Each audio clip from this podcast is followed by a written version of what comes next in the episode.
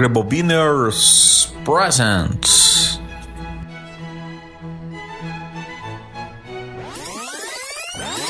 Rebobina Entrevista.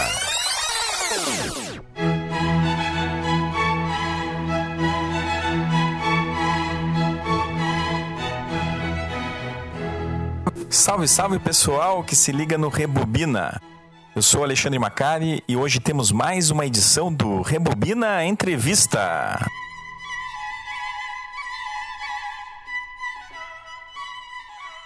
Fique ligado que todo sábado tem uma nova edição do Rebobina Cast, em que você se encontra comigo, com o Jones, com o Aqua, com o Seco e com ele, o Cavaleiro Silencioso, Spike Jin Lee. Você pode conferir todos os programas no Spotify Rebobina ou no anchor.fm barra Rebobina.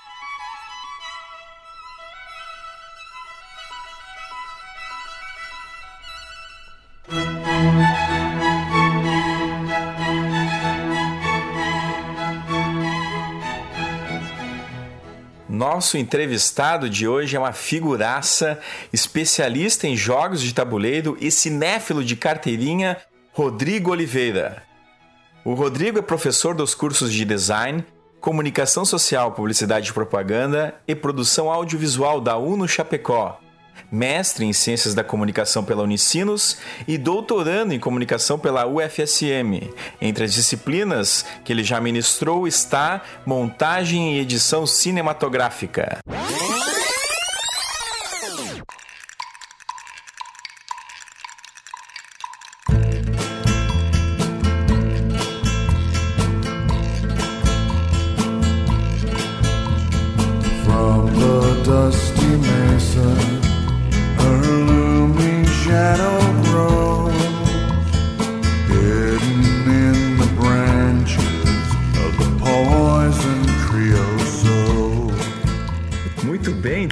Estamos aqui com o Rodrigo Oliveira, nosso brother aí, grande entendedor de montagem cinematográfica, mas mais do que entendedor de montagem, é um cinéfilo de carteirinha.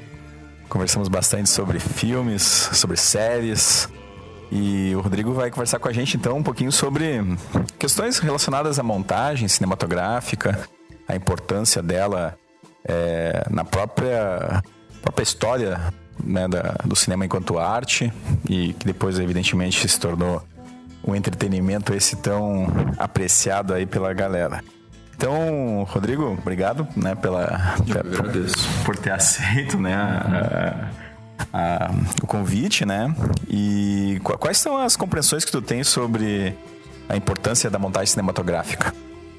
Cara, ah, pra mim, como não apenas como professor, mas como apreciador de, do cinema também, como, como tu falaste, a montagem. Eu sei que eu vou ser um pouco reducionista isso que eu vou falar, mas a montagem pra mim ela, é a forma do filme. Ah, há quem acredite que a montagem é, é a peculiaridade da composição audi- audiovisual que ela é própria do cinema. Hoje a gente já discorda um pouco disso, a gente vê que montagem, o conceito de montagem, ele sim, ele começa com, com a ideia do cinema ali, com ah, a queda do muro, né? aquele vídeo da queda do muro, quando o pessoal ali vai e inverte o filme. A gente pode dizer que começa, começa ali o conceito. E academicamente, cientificamente falando, vai ter alguns autores que a gente vai mencionar depois que também vão trabalhar isso. Mas, posteriormente, a, a montagem ela oferece também algumas ideias narrativas para outras mídias também. Então, hoje a gente não pode dizer que a montagem é própria do filme, mas eu acho que ela é própria do filme ao mesmo tempo. É uma. uma é um pouco dicotômico, né? É e não é ao mesmo tempo. Dialético. Uh, para mim, a importância da, da montagem no filme ela é desde construir o filme, como o filme é construído, até a destruição do próprio filme. Então, um filme ele pode ser salvo por um bom montador e ele pode ser destruído por um mau montador também. Uh, eu tô falando montador porque pra mim, ah, eu acho até um pouco mais romântico ao invés, de falar editor. Por mais que nos Estados Unidos eles tratem de film editing, né? Ah, acho que quando a gente estuda cinema a gente vai mais pra escola francesa e a gente acaba chamando de montador, de montagem. Ah, como um participador mesmo do, do processo de criação do, do filme, ao invés de ser só alguém que responde a um diretor. Por mais que muitos diretores sejam bastante participantes no, no, processo de montagem, especialmente no cinema hollywoodiano, no cinema clássico, né? No cinema hoje clássico, a gente chama tra montagem tradicional clássica, a gente chama o cinema hollywoodiano. Uh, eu ainda acredito num montador livre, né? Um montador que consiga entender o, como é que o filme foi escrito, como ele foi filmado, quais eram as intenções do diretor e ter autonomia. Eu acredito, eu acredito nisso ainda. Especialmente no Brasil. No Brasil isso é bem, bem legal assim, de observar, que a gente pode conversar depois. Bom, e, e, tu falou da questão da, da, autonomia, né? Evidentemente que ao longo da história muita teoria se produziu sobre né, a questão da forma do filme e eu acho que tu até fala do próprio Sergei Eisenstein, né, quando, quando remete a isso, né? Então, quando a gente fala em montagem, assim, o que, que é, o que, que seria importante é, do ponto de vista teórico, assim, se conhecer, porque a montagem tem muita questão prática, né? É aquela questão ali da própria criatividade, né, da, da base do roteiro, né, dessa, dessa, desse contato com o diretor, se o diretor não for o próprio montador, mas então quando, quando a gente fala em montagem assim, assim, do ponto de vista teórico, assim, que, que, quem está estudando e trabalhando com isso, né? O que, que precisa saber, assim, na, na tua opinião? Cara, eu acho que depende, do, depende da onde tu tá vendo a montagem. Uh, eu acredito que a gente pode ver a montagem a partir de três olhares. O primeiro olhar é a partir da montagem, da montagem habilidade. O segundo olhar é a partir da montagem técnica e o terceiro olhar é a partir da montagem artística. Começando pela montagem artística, enquanto perguntar para que, que o filme serve, ou o todo do filme, ou a, a forma do filme, é necessário a gente olhar para os soviéticos, certo? Especialmente, como tu mencionaste, Sergei Eisenstein, Ziga Vertov, o Kuleshov também, tem o experimento de Kuleshov, né? Os planos que ele coloca o, o rosto de um cara e intercala com uma mulher, com comida. Acho que aquilo são, são pensamentos muito legais. Os tipos de montagem intelectual ali do Sergei Eisenstein, olhar para esses filmes antigos são muito importantes. E, o, e, os soviéticos são os pioneiros, né? Primeira escola, vamos dizer assim, de cinema do mundo, ela é soviética. Eu lamento para quem, quem gosta de cinema e, e, e gosta mais de capitalismo mas é, se gosta de cinema, é que nem o comunista de iPhone, né? O comunista de iPhone pode porque o cinéfilo, cinéfilo capitalista também pode. Então, não sei se vale esse tipo de piada no teu podcast, mas, mas, é, mas é por esse lado, né? Lamento aí pros adeptos do capitalismo, mas se vocês gostam de cinema, devemos aí pros soviéticos. E são bolcheviques esses caras, né? Uhum. Uh, que, que, que o, o Ziga Vertov, por exemplo, ele acreditava num cinepunho né, no, no, cinema enquanto uma arma ideológica, né? O, o Kuleshov era aí um experimentador, queria arti era artista e o Eisenstein filmava os trabalhadores, as revoluções. Uh, esses, esses, caras acompanharam ali revolucionários soviéticos e, e, e, a gente deve muito ao pensamento desses caras enquanto pensar o filme enquanto uma não vou dizer uma arma, mas o cinema com um propósito, né? Então eles eles bebem do construtivismo, eles bebem de eu, tô usando o termo bebe, né? Mas eles eles se alimentam de, de outras ideias de como ensinar e, e eu, eu, acho que esses, pelo cinema arte, pela ideia da montagem arte, esses caras são fundamentais de olhar. Já pela questão da montagem habilidade, montagem técnica, né? montagem habilidade seria aquela, aquele princípio de manusear o filme, a tesoura, o corte do filme, hoje os softwares, né? Uh, e a montagem técnica seria a ideia de como fazer o filme ter fluência, ritmo, articulação entre os planos, como ter narratividade, e aí a gente pode olhar para outros caras, a gente pode ir para uma escola norte-americana e olhar para todas aquelas técnicas e métodos quase de receita de bolo, né? Não é o caso do, que a gente vai fazer na, nos cursos de graduação em cinema e vídeo, mas a gente pode olhar para o Marcel Martin, para o Jacques Almon, que são alguns autores que, que fazem a gente pensar no raccord, né? na, na, na, na, conexão entre os planos. E aí é, vai ter um monte de modelos de pensamento para isso. Né? Esses caras dividem também os tipos de montagem. Montagem clássica, aí tem montagem o Nouvelle Vague, aí a gente vai ter os próprios soviéticos, a gente vai ter várias escolas de montagem uh, iraniana, a gente vai ter um japonesa, a gente vai ter muitas escolas que eu gosto de localizar elas por, por regiões. Mas dependendo do modo de pensamento, vão ser autores diferentes. Mas eu acho que para começar a gente pode olhar para a montagem clássica mesmo, hollywoodiana, olhar para como fazer o filme funcionar, como articular planos, como justapor cenas, entender para que serve cada plano, quando tu abre, quando tu fecha. E eu acho que é por aí, assim. para quem vai para o lado acadêmico, vamos pelos russos. Para quem vai para o lado art, artístico, no sentido de montar o filme da prática, a gente pode ir pelos franceses, pelo Aumont e pelo Martin, tá, tá bem legal. Muito legal, muito legal. E hum, falaste uma série de autores, né? E uh, acredito que, que muitas vezes a, a gente pensa assim, ah, então eu tenho que ler esses livros para né, saber enfim, me tornar um montador ou, ou editor, né? E é, é, claro que é importante tu ter o conhecimento técnico, teórico, né? Mas é, quando a gente fala em cinema, tem a questão da, da própria ideia da, da né, do, do, feeling artístico, né? E a criatividade que cada um, cada um possa ter.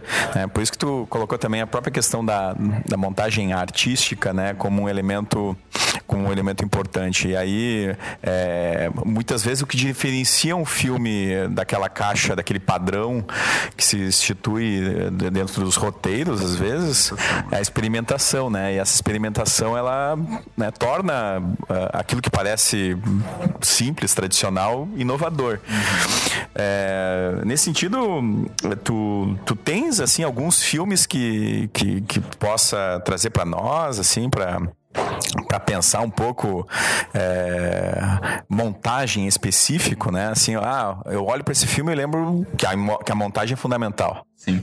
Antes de responder a tua pergunta, eu preciso te colocar algum fenômeno muito, muito, muito interessante que acontece na, quando eu dou a disciplina de montagem e edição cinematográfica, que é que alguns estudantes comentam que a disciplina estraga os filmes para eles, porque eles começam a perceber o corte.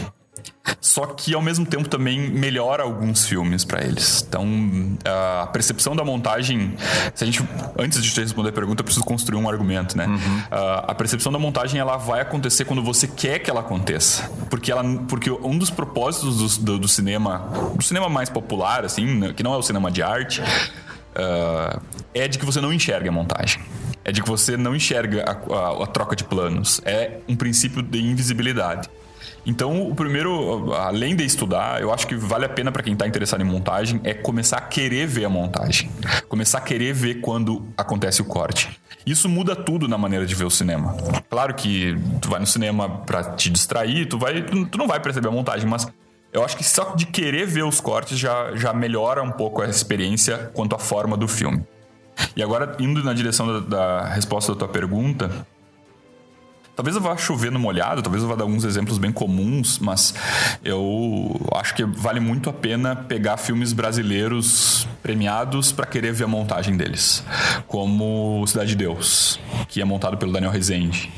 Que é o Tropa da Elite. O Tropa da Elite é um filme que acontece na montagem. Ele não foi filmado nem roteirizado para ser o que ele foi para ser história do Capitão Nascimento. Ele acontece na montagem. Então, são filmes que eu tenho como. Uh, são dois filmes, Tropa da Elite e o, e o Cidade de Deus. São excelentes exemplos nacionais que nós temos de um montador genial, assim, de um montador que, que participa do filme para além do diretor.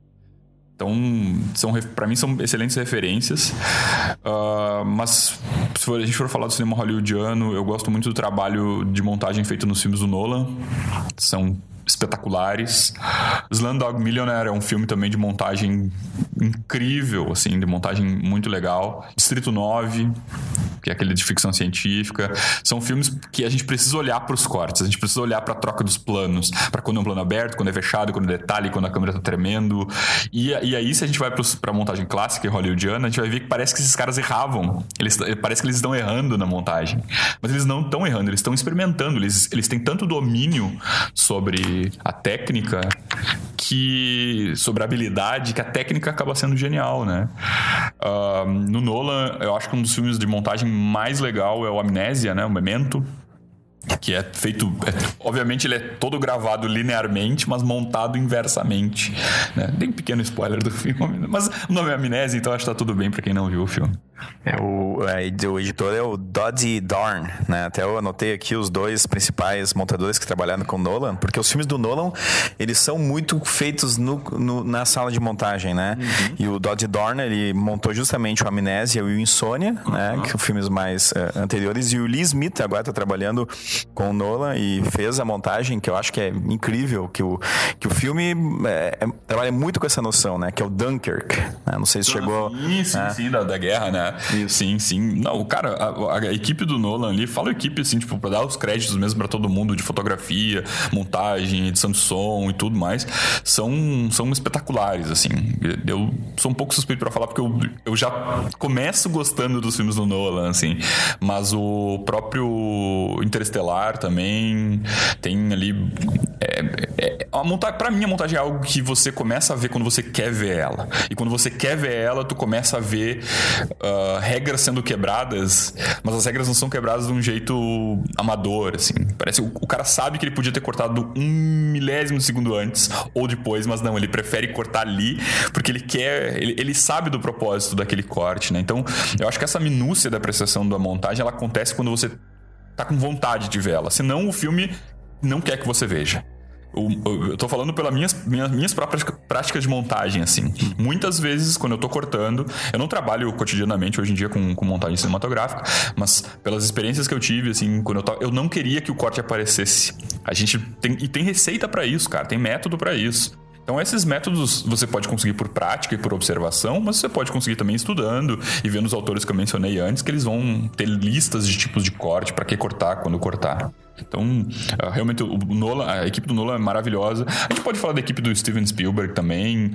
Ah, uma, uma, curiosidade sobre montagem é que o primeiro Star Wars, Uma Nova Esperança, foi montado pela Marcia Lucas. Acho que é a mulher do George Lucas, né? Então, o acossado que a gente, que a gente comentava outro dia que é do Godard, ele não é montado pelo Godard.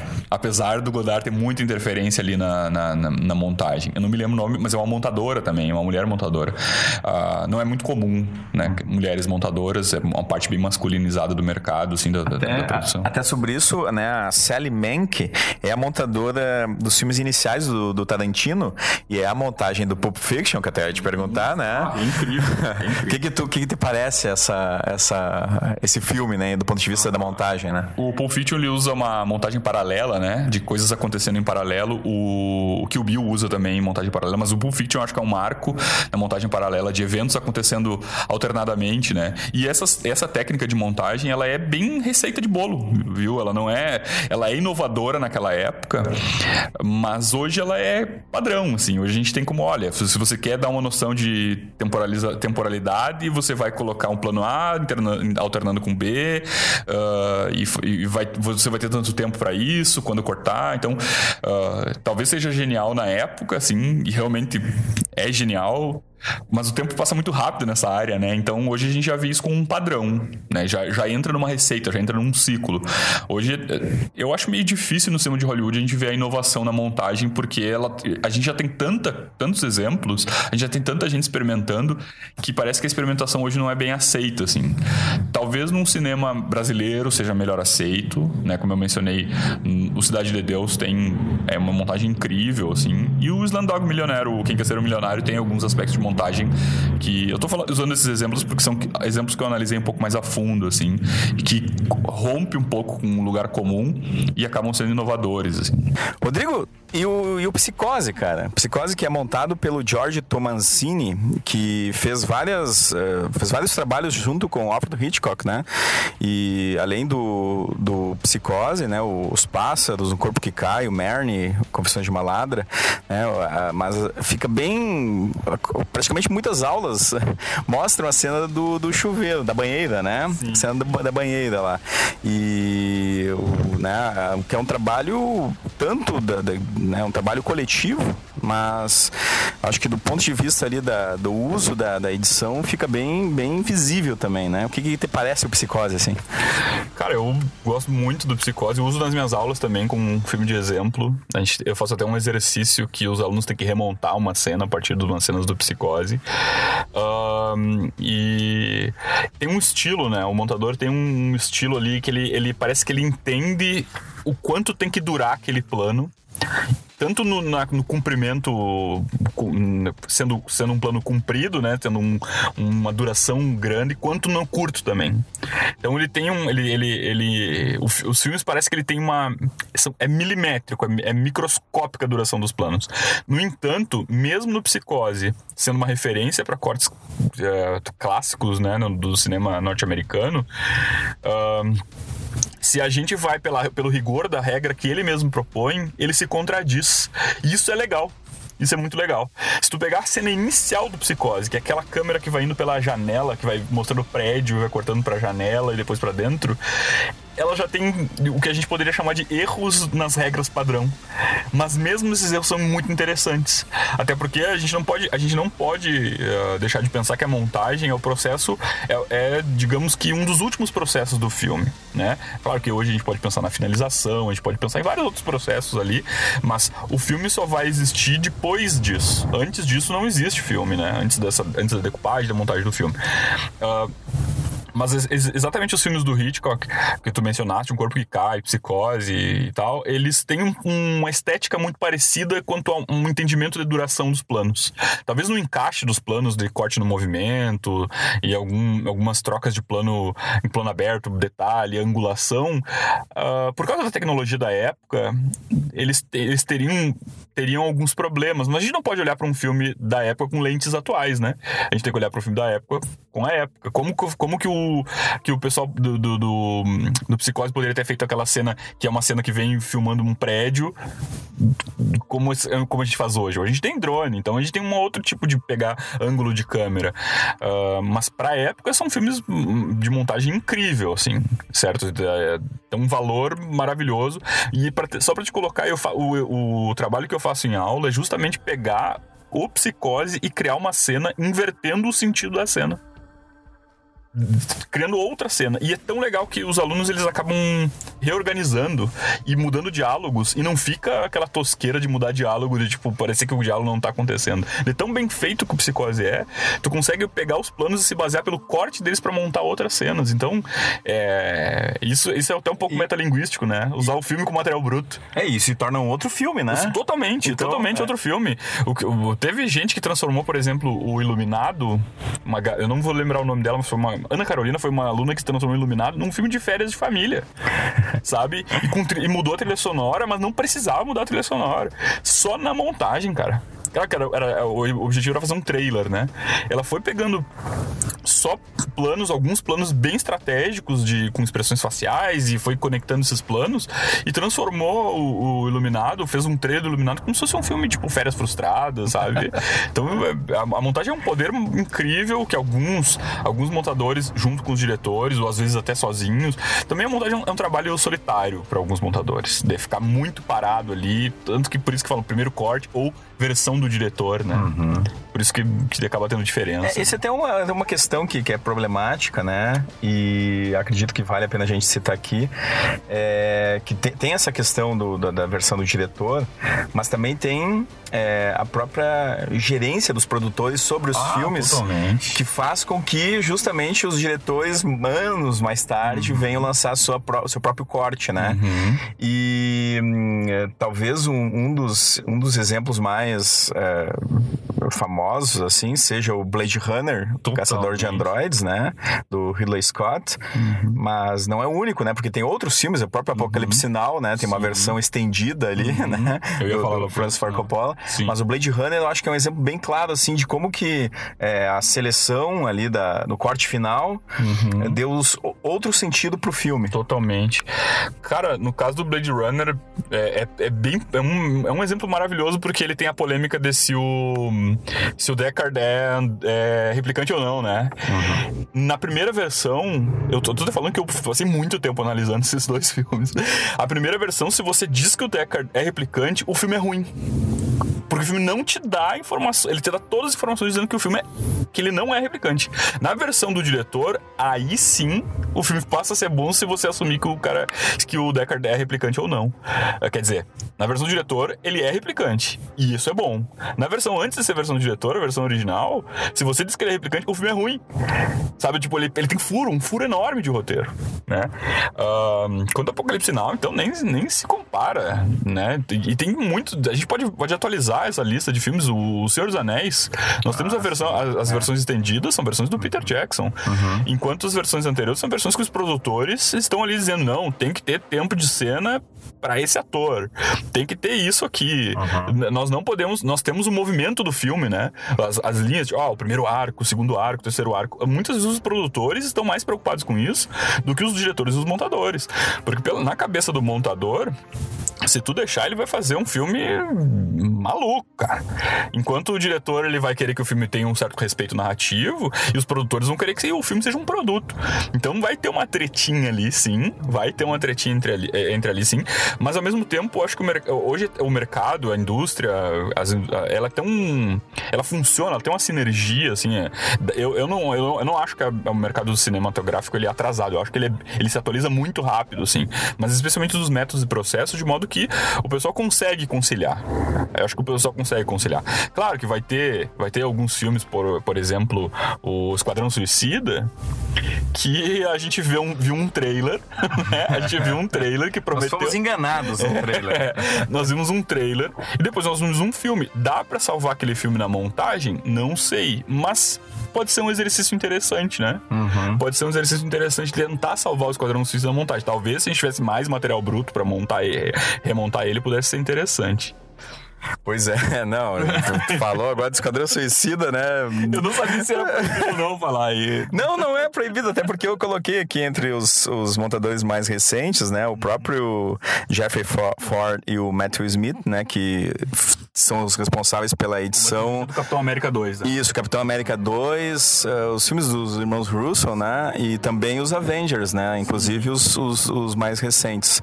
né? Então, ah, acredito que, que são filmes também que levam em conta a questão da, da montagem pela própria ideia de estarem conectados em, em muitas outras histórias, né? Então, a, a atenção do montador aí na, na, na, para dar fluência para isso, e como tem muitas cenas de batalha e de guerra, né? É, me veio aqui também a, a, a para mim que é a principal cena de, de guerra que foi feita no cinema, que é a cena inicial do Resgate do Soldado Ryan, eu sempre, eu sempre cito esse filme. Eu não sou fã do Spielberg, mas né, reconheço que nesse filme ele né, conseguiu né, trazer essa impressão de realidade muito forte, juntamente com o montador, o Michael Cann, que fez a montagem de boa parte dos filmes, inclusive o jogador número um, ele também faz a montagem, né? Então o Michael Cann, ele né, consegue dar um dinamismo para aquela cena inicial que, que é impressionante, né? Então, é, os filmes de ação e de guerra, eles têm um, que ter um cuidado muito grande com a montagem, né, Rodrigo? Cara, especialmente porque eles têm cortes muito rápidos e planos muito rápidos. E planos muito rápidos exigem muitas tomadas. E, e quando o montador ele tem muitas tomadas, ele realmente ele, ele, é, pode ser uma benção ou uma maldição, né? Uma benção pelo fato dele poder exercer essa criatividade, e a maldição pelo, pelo excesso de informações. E é ali que, pra mim, é ali que o montador brilha. Quando a gente tem cenas de luta, por exemplo, coreografias, ah, é muito difícil, porque tem, tu tem um aspecto do corte que é da, da, da continuidade e o corte no movimento e a fluência. Se você não corta exatamente no local, vai, vai acontecer Transformers, né? Vai acontecer o efeito Transformers, que é tu não entende nada do que tá acontecendo. Tu não entende a posição dos quem tá lutando, tu não entende onde é que tá. E foi o que aconteceu pra mim um pouco que, que pecou no último capítulo, no último episódio do Game of Thrones, nas, nas batalhas. Sem dar A spoiler. batalha de Winterfell, né? Isso, é, sem, sem, sem dar nenhum spoiler, mas a batalha ela é confusa e pra mim não é só um, não é só confusa porque é uma batalha de um nível épico e porque tem um monte de combate acontecendo ao mesmo tempo. E porque tá escuro demais. É, aí é que a fotografia, né? Mas também porque a, a montagem pode contribuir pra isso, né? Ela pode contribuir pra você ter ah, o posicionamento posicionamento no tempo e no espaço do, do espectador, que eu acho que muito filme falha nisso. Não é o caso desses filmes que tu colocou. A Praia de Omaha ali, ó, o dia D do Resgate do Ryan, realmente ela é incrível justamente porque você sabe aonde tá o pelotão, onde é que ele tá indo, onde é que tá vindo. Desde a, desde a, da, da... Eu não me lembro se, se, se no, no Resgate do Ryan tem cena de... no avião pro salto antes. Ou seja, eles caindo na praia, não me lembro agora. Mas tem alguns filmes que tem a cena de salto antes, cara, que é maravilhoso como, como, como, como, como filme de guerra sempre tem que ter isso. Se a montagem não se preocupar em posicionar no tempo e no espaço as tropas onde elas estão se deslocando, não funciona direito. O Band of Brothers, que é aquela série dirigida pelo, pelo Tom Hanks, eu acho que tem participação do, produzido pelo Steven Spielberg. Uh, olha, o Tom Hanks também tá no Resgate do Ryan, né? Que coincidência. Uh, tu consegue saber bem o posicionamento. Filme de guerra tem que ter posicionamento, de ação tem que ter posicionamento. E isso o montador brilha aí. E se tu tem cortes muito rápidos, quando eu falo cortes muito rápidos, são planos que duram pouco, né? Uh, sei lá, uma porradaria de um Jason Statham e de um, de um The Rock na vida, tem que ter um, um montador legal que entenda até da, arte marcial, né? Então o montador ele tem que ser multicultural ali. Esses exemplos que tu deu foram, foram muito legais. Eu queria ter, dar um exemplo que as pessoas não falam muito da montagem, que é do Harry Potter e o Prisioneiro das Azkaban. Harry Potter e o Prisioneiro de Azkaban, se você... Se, que é o do Afonso Cuarón, Que né? é o do Afonso Cuarón, ah. claro, claro. Ele tem uma montagem brilhante, é maravilhoso. E normalmente filme que tem a questão de, de viagem no tempo, é necessário que a, que a, que a, a, a, que a montagem ela brilhe também ali. E, e, série, cara, eu gosto muito da... Eu não assisti a última temporada, a temporada mais recente, mas How to Get Away with Murder, não sei se tu conhece a série da Viola Davis, né? Sim, Tem a Viola Davis ali. Cara, eu fico imaginando como seria remontar a série inteira. Como seria você pegar e, e, porque ela acontece coisas no futuro, coisas no passado, coisas no meio. Como que, que aconteceria se tu remontasse tudo? E ainda assim eu acho que seria interessante. Eu não sei também se tu acha que série vale a pena de colocar, porque série tem outro tipo de montagem, né? Isso. É um outro ritmo, é um, outra, é um outro pensamento, o montador ele tem que ser muito mais ágil, né? Enquanto no cinema ele tem um processo ali, ele pode ficar meses às vezes montando, né? uhum. né? Então, e é uma equipe de montagem também. Na série não, a série é, uma, é menor a equipe também, né? Uhum. Não, ó, de todas essas séries que tu falou, o Band of Brothers, que é uma minissérie, né? Mas o, o Game of Thrones e, e, também o, o esse com a Viola Davis, né? Que, que, eu, que eu não assisto, mas... Uhum. Uh, acredito que, que, que, que, sem dúvida, né? A montagem, ela, eh, inclusive em série, é, pode ocorrer de dar uma diferença de episódio para episódio, né? Uhum. Porque os, as direções são distintas, muitas vezes, né? As próprias equipes de montagem, né? o que permanece são os atores, né?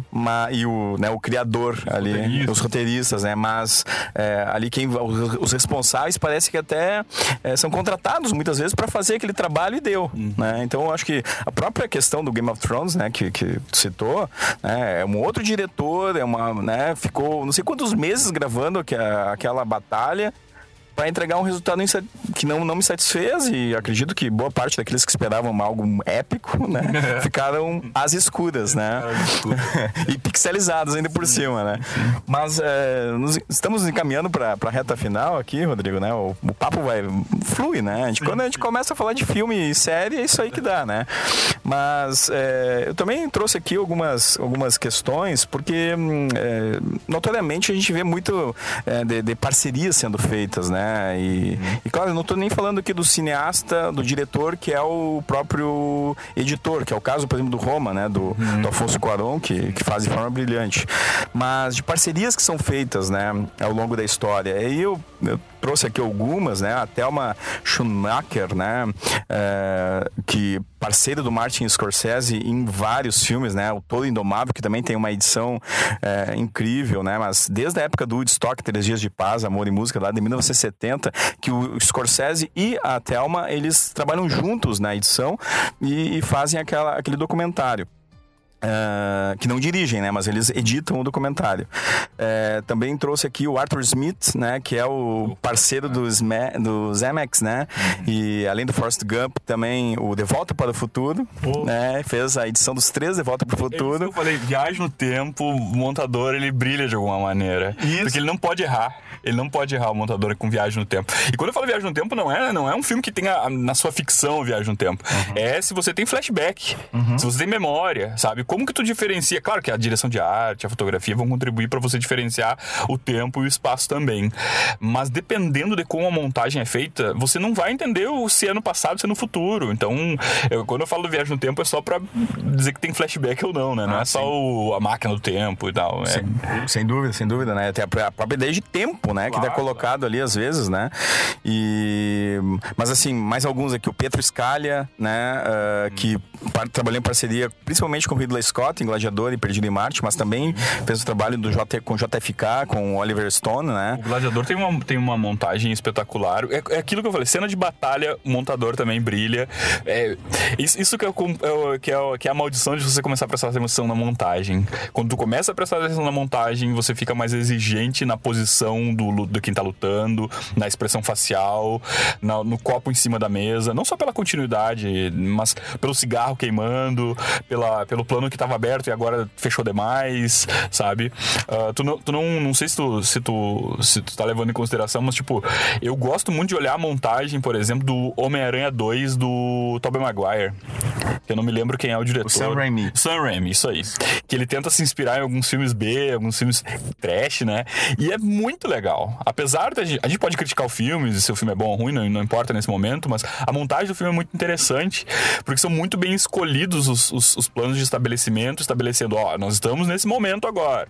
E agora a cena vai ser uma cena assim. Então, ahn, eu, eu também vejo a montagem, e esses que você tá mencionando, tipo, a, a, a Thelma Schumacher, do Toro Indomável, ela tem cenas que ela tá te convidando. Ela tá te convidando a olhar o que que tá acontecendo com o Robert De Niro ali, com o personagem do Robert De Niro.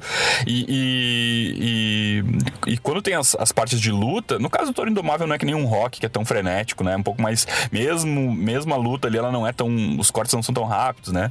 Mas mesmo assim é muito bem feito. É muito bem feito mesmo.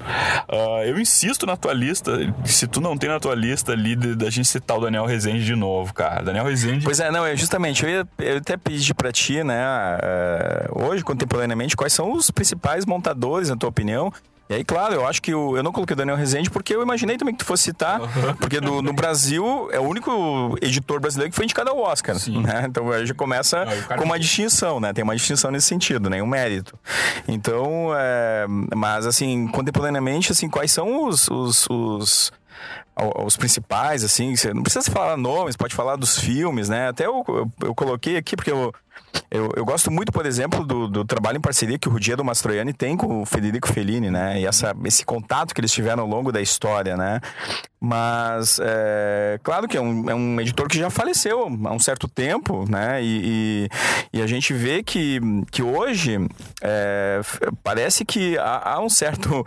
é, do mesmo sentido que, que muitas vezes ah, não querem mostrar que existe uma montagem ali no filme, parece que não existe um montador. É. Quando na verdade existe um montador e tá lá bem destacado, né? Então hoje, assim, ó, é, por exemplo, o que, que te parece o John Ottman, né? Que é um, o editor do Bohemian Rhapsody, né? Só pra tu, ter- pra tu citar, Tá. né? Que a gente conversou, a gente conversou em outros momentos sobre o filme, né? Então, Cara, ele- esse cara tá tomando muito pau atualmente, porque a galera que tenta julgar a montagem dos filmes pela estética de uma montagem padrão tá descendo o pau nesse cara porque ele tá justamente destruindo a montagem padrão. Ah, até o, o Gaveta, lá do Gaveta Filmes, ele faz uma análise da montagem pelo. Por, mas ele faz a análise da montagem pelo viés de um montador subservente a um diretor. Obviamente que um montador subservente a um diretor vai respeitar todas as regrinhas. No caso da montagem do Bohemian Rhapsody, eu acho que ela é justamente ela é muito interessante porque ela ignora as regrinhas, né? E, as- e- e ignorar as regrinhas hoje, a gente precisa olhar pra ignorar as regras, porque seguir cumprindo as regras é tornar manter a montagem invisível é manter a montagem, ela não vai aparecer nunca mesmo. E eu acho que os diálogos do Bohemian Rhapsody que são muito criticados, assim, pela, pelo fato de tu- dele ter alguns, alguns insertos entre um plano e contraplano, entre uma alternância de planos ali, que parecem que não servem pra nada. Não, eles servem pra mostrar que o diálogo, apesar de estar sendo feito entre duas pessoas, não precisa mostrar só as duas pessoas dialogando. Imagina a cena, a cena inicial de Reservoir Dogs, focando só em quem tá falando. Né? Não, não teria a mesma graça. Aquela câmera tem que bailar, ela tem que passear mostrando ali que o Mr. Pink tá pensando uma coisa, que ele tá confabulando algo enquanto os outros estão falando. E é isso que o Bohemian Rhapsody tem naquelas cenas de diálogo que são tão criticadas, né? Mas eu tenho como referência, cara, como eu falei, Daniel Rezende, eu gosto muito do trabalho do Vicente Moreno, que é, que é aqui do Rio Grande do Sul. Ele trabalhou na, na montagem de uma série, tava no Netflix chamada Horizonte B que é um, uma ficçãozinha científica ali, de, um, dois piá que estão levando uma pedra uh, de, de, Porto Alegre para Santa Maria. É trimassa. O cara trabalhou em vários curtas, foi premiado. E o Vicente Moreno é alguém para se olhar em relação à montagem. Uh, ele é professor do CRAVE, do, do curso de realização audiovisual da Unicinos. Então, o cara e trabalha com um monte de projeto aí. Trabalhou enfim, curta, dentro artístico, documentário, o cara tem uma baita visão mesmo. Uh, eu gosto muito dos filmes do Paul Thomas Anderson, acho que são referências de montagem também, mas o Paul Thomas Anderson é um diretor que interfere muito na montagem. É, né, o que eu sei até hoje é que ele é um pouco invasivo no montador, mas mas como ele é, como acaba, acaba tendo resultados muito bons, então né, não tem problema nenhum. Uh, eu não, eu não me lembro, eu não me lembrava quem era o montador do, do Seven Sete Crimes Capitais, nem do Sonho da Liberdade. Que aí né, na tua lista você tá colocando que é o Richard Francis Bruce, que eu ia mencionar, que são muito legais. Do Clube da Luta também, que tá na tua lista, e acho incrível, mas o Clube da Luta tem os aspectos que eu falei de, não de viagem no tempo, mas dos flashbacks, de, de, de querer te desposicionar do filme. Porque o montador também pode querer te enganar. Pode ser um efeito narrativo, né? Se tu for olhar pro Brilho Eterno Momento Sem Lembranças, que eu não me lembro quem é o montador. um, mas tá daí na tua lista aqui, o, o, é, o Eterno Momento Sem Lembranças, a gente vai ver pela fotografia diferença de tempo na história, mas a montagem te engana também. Ela quer te enganar, quer te mostrar quando que a personagem da, da Kate Winslet é, tá no passado, no futuro, quando já aconteceu o evento ali e tal. Então, dependendo de como for o montador, ele vai te entregar de mais ou vai te entregar de menos. Eu acho que, que se eu posso deixar aí um, um recado. Isso, até ia perguntar é, pra ti, né?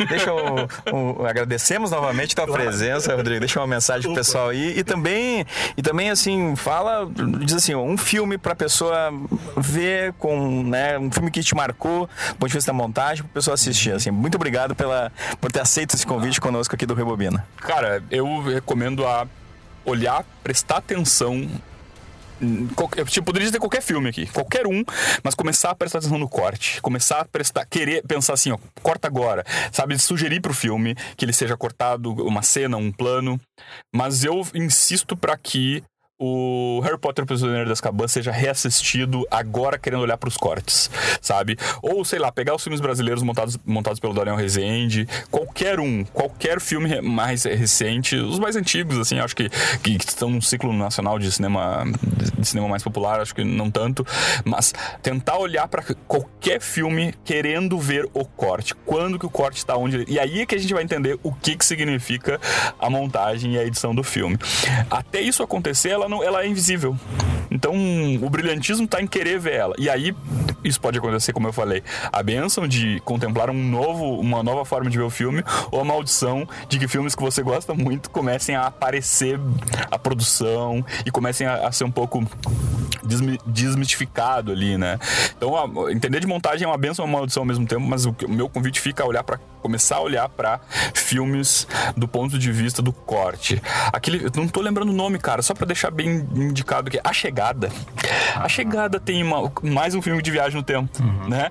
Tem um aspecto de montagem incrível de querer que um plano dure mais para te deixar incomodado, de querer que dure menos para te tirar informação, né? Então, minha, minha sugestão fica aí para ver a partir de agora qualquer filme, mas querendo ver o corte. Até um filme que você já viu, assim. Mas eu já citei um monte aí. Cara, agradeço demais o convite, certo? Gosto muito do podcast de vocês. Uh, confesso que tô vendo, tô vendo uma galera agitando, estou achando muito divertido o episódio do jogo, achei incrível. e eu pensando, pá, queria participar disso aí também. Então fica, fica aí o recado. A hora que precisar de alguém que fale bastante também, tem umas ideias malucas, tô à disposição aí, Alexandre. Brigadão.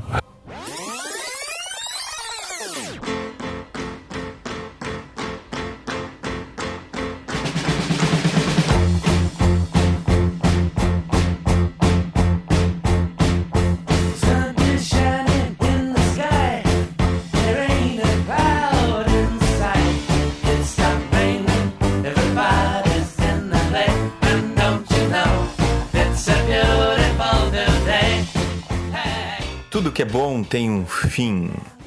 Mas fique ligado em nossas redes sociais. Curta nossa fanpage no Facebook, arroba RebobinaCast. Nos siga no Instagram, arroba RebobinaCast. Entre em contato com os Rebobiners pelo e-mail rebobinacast.gmail.com e ouça os nossos programas no anchor.fm rebobina e procura lá no Spotify o podcast Rebobina. Você também pode fazer os downloads dos programas acessando os sites.google.com barra site barra RebobinaCast. Então é isso, pessoal. Fique ligado no Rebobina e até a próxima!